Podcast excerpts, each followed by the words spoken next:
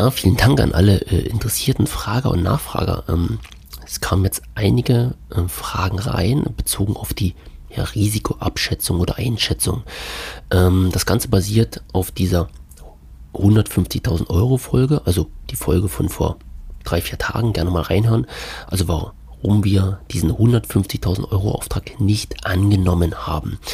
Und zwar war das von unsererseits aus eine ähm, ja eine glasklare Risikoabschätzung, ähm, die wir an der Stelle negativ bewertet haben und somit haben wir unseren potenziellen Kunden abgesagt, ähm, dass wir diesen Auftrag nicht annehmen werden. Also wenn ihr die Folge noch nicht gehabt habt, bitte jetzt erstmal vorher reinhören, damit ihr Bescheid wisst.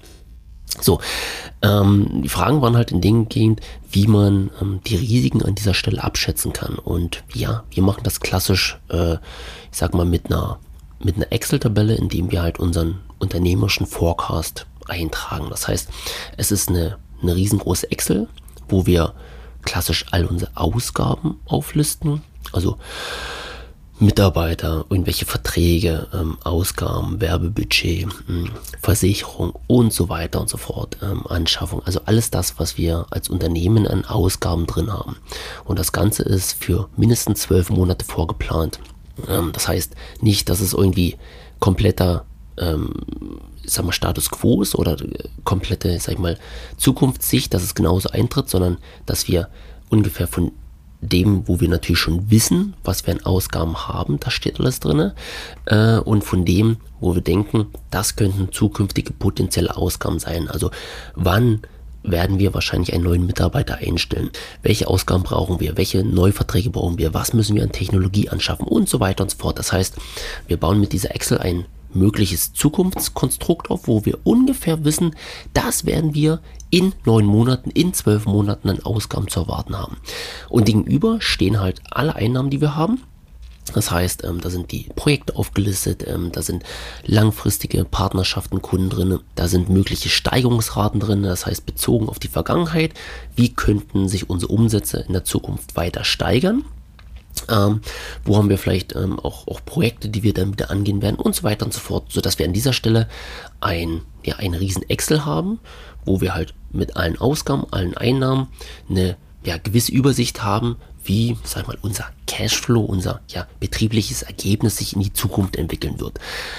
Und ist das super genau? Nein, ist es nicht. Also das wird definitiv anders verlaufen als das, was wir geplant haben. Aber wir haben eine Planungsgrundlage, indem wir durchaus auch noch verschiedenste Szenarien einplanen. Das heißt, ein, Worst-Case-Szenario, ein wahrscheinliches Szenario und dann halt natürlich ein Szenario, wo wir sagen, wow, geil, wenn das eintreten würde, das wäre der absolute Hammer.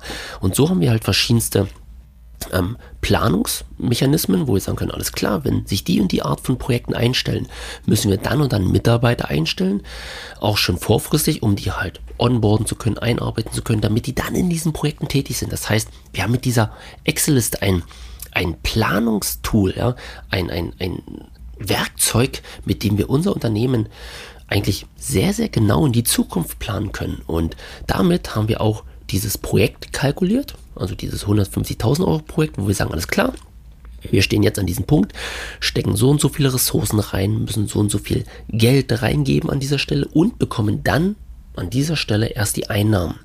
Und das war halt ein Punkt, wo wir sagen, nee, es passt halt nicht, das rechnet sich nicht gut, das klappt so auf diese Art und Weise nicht. Ähm, wenn wir ein anderes Bezahlungsmodell mit dem Kunden finden, dann sehr, sehr gerne, aber ähm, mit dem, was was wir an Status Quo vorgefunden haben, wie wir diesen Auftrag umsetzen wollen, ähm, konnten wir das nicht zu unserer Zufriedenheit äh, in unserer, ja, sag ich mal, Excel-Liste planen. Also haben wir an dieser Stelle den Auftrag abgesagt. Und das, darüber sind wir sehr, sehr dankbar. Also es kann natürlich sein, dass uns an dieser Stelle eine Chance, ich sag mal, verloren gegangen ist. Aber in dem Sinne haben wir, wie auch schon gesagt, eine Verantwortung.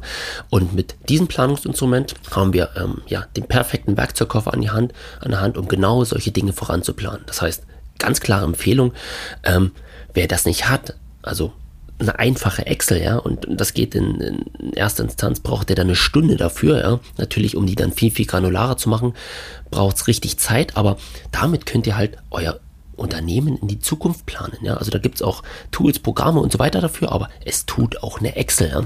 Und hier ganz klar die Empfehlung, macht euch solche einfach erstmal Ausgaben, Einnahmen Excel, ja vorausschauend über die nächsten Monate, zwei, drei, vier Monate mindestens, zwölf wäre richtig gut und wer weiterschauen kann, sehr, sehr gerne, aber anders kann man sein Unternehmen nicht führen, wenn ich nicht irgendwie weiß, was habe ich irgendwie in den nächsten sechs Monaten an Ausgaben und Einnahmen zu erwarten, wie muss ich meine Strategie und meine Entscheidung darauf ausrichten. Also ganz, ganz, ganz wichtig, Appell an dieser Stelle von mir.